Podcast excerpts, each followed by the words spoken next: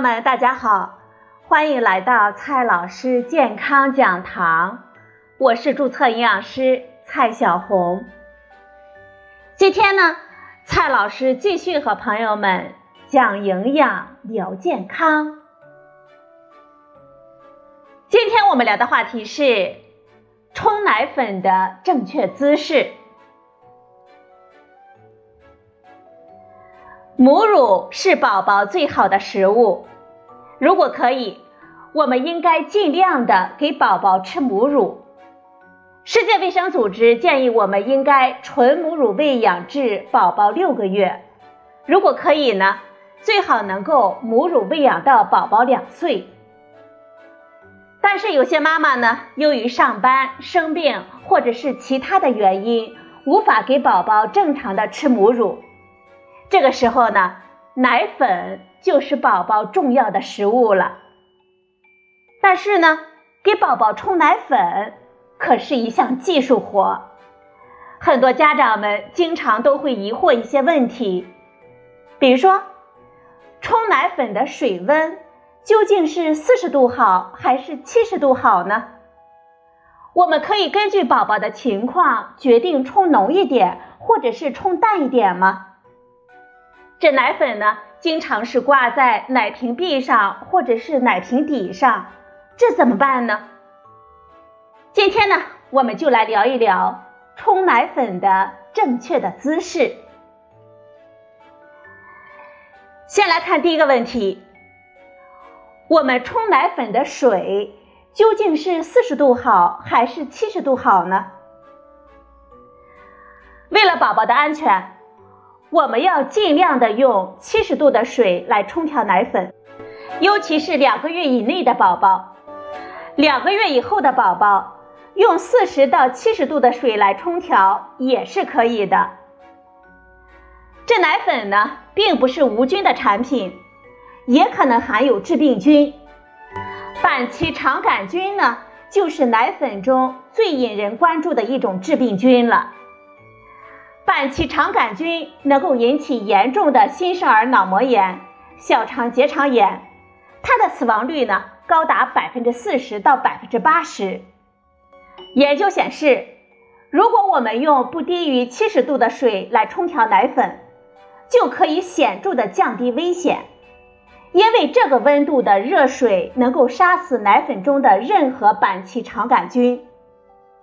如果我们用低于七十度的水来冲调奶粉，就达不到足够高的温度以完全灭火奶粉中存在的板崎肠杆菌，而少数细菌呢，就可能引发疾病了。残存的细菌在泡好的奶粉中就可能繁殖。此外，冲调之后的奶液在高于冷藏温度放置时间过长，也会增加这种危险。所以，出于安全的角度来考虑，世界卫生组织、英国国民卫生服务体系等一些权威的健康机构都推荐用不低于七十度的水来冲调奶粉，然后呢，以流水或者是置于凉水中迅速来降温。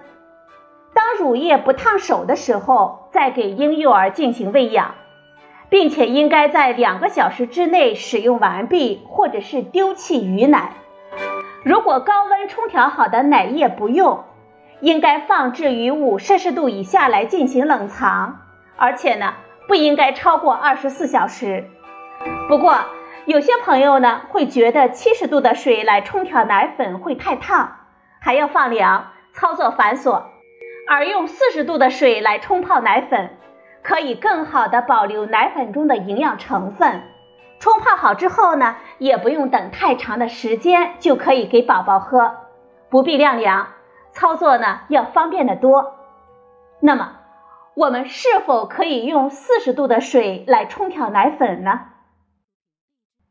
板崎肠杆菌呢，对新生儿和不足两个月的婴幼儿，尤其是早产、体重不足二点五公斤和免疫力比较弱的婴儿的感染风险是最高的。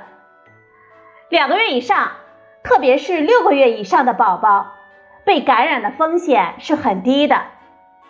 所以说，如果你的宝宝已经满两个月了，我们用四十度的水来冲调奶粉也是可以的。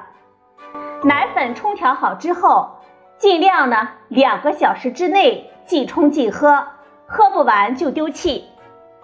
比起水温，婴儿从环境和器具中感染板期肠杆菌的几率会更高，所以啊，家长呢更应该关注奶嘴、安抚奶嘴。奶瓶等日常接触频繁用具的清洗和消毒，并且呢，应该在冲泡奶粉之前用肥皂和水清洗我们的双手。当然了，要是家长们不怕麻烦，一直用七十度的水来给宝宝冲调奶粉也是完全 OK 的。再来看第二个问题。我们可以根据宝宝的情况来决定冲浓一点儿，或者是冲淡一点儿吗？告诉大家，不能。奶粉冲太浓或者是冲太淡，对宝宝都是不利的。我们冲调奶粉的时候，水加的太少，这奶粉呢就会冲的太浓，宝宝吃下去往往无法完全消化，甚至呢会出现腹泻。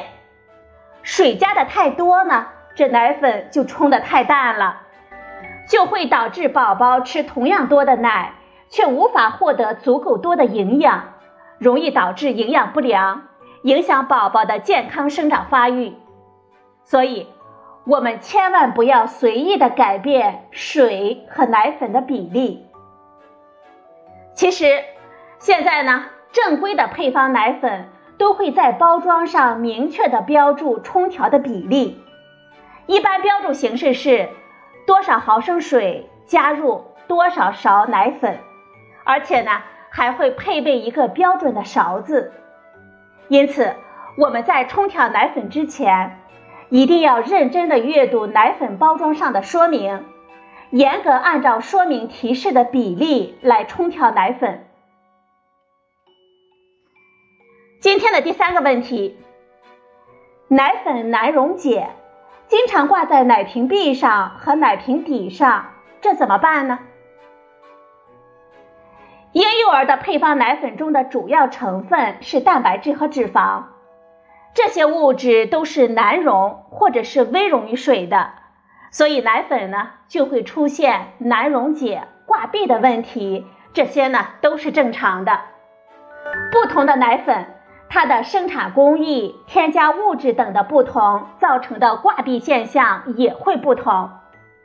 适宜的温度、恰当的手法、合适的比例，都能够减少挂壁的现象。我们如何来减少挂壁的问题呢？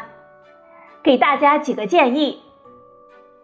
第一个建议，我们要用适宜温度的水。一般来说呢。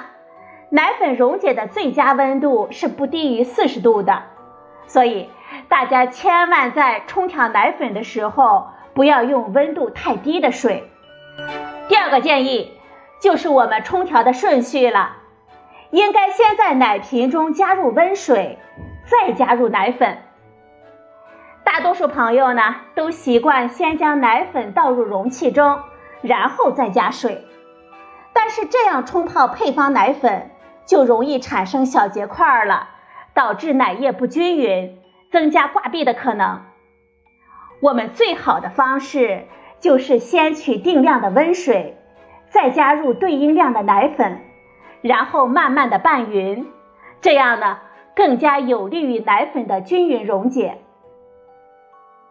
第三个建议，我们要严格按照说明书标示的冲调比例来进行冲调。避免冲的太浓，奶粉过多、过浓都会影响它的溶解度，也会增加奶粉挂壁的可能。当然了，奶粉挂壁只是由于没有均匀溶解而发生的一种物理的现象，是没有危害的。各位家长也不用太担心。好了，朋友们，今天我们聊的话题呢是奶粉的正确的冲调姿势。您听明白了吗？今天的节目呢就到这里，谢谢您的收听，我们明天再会。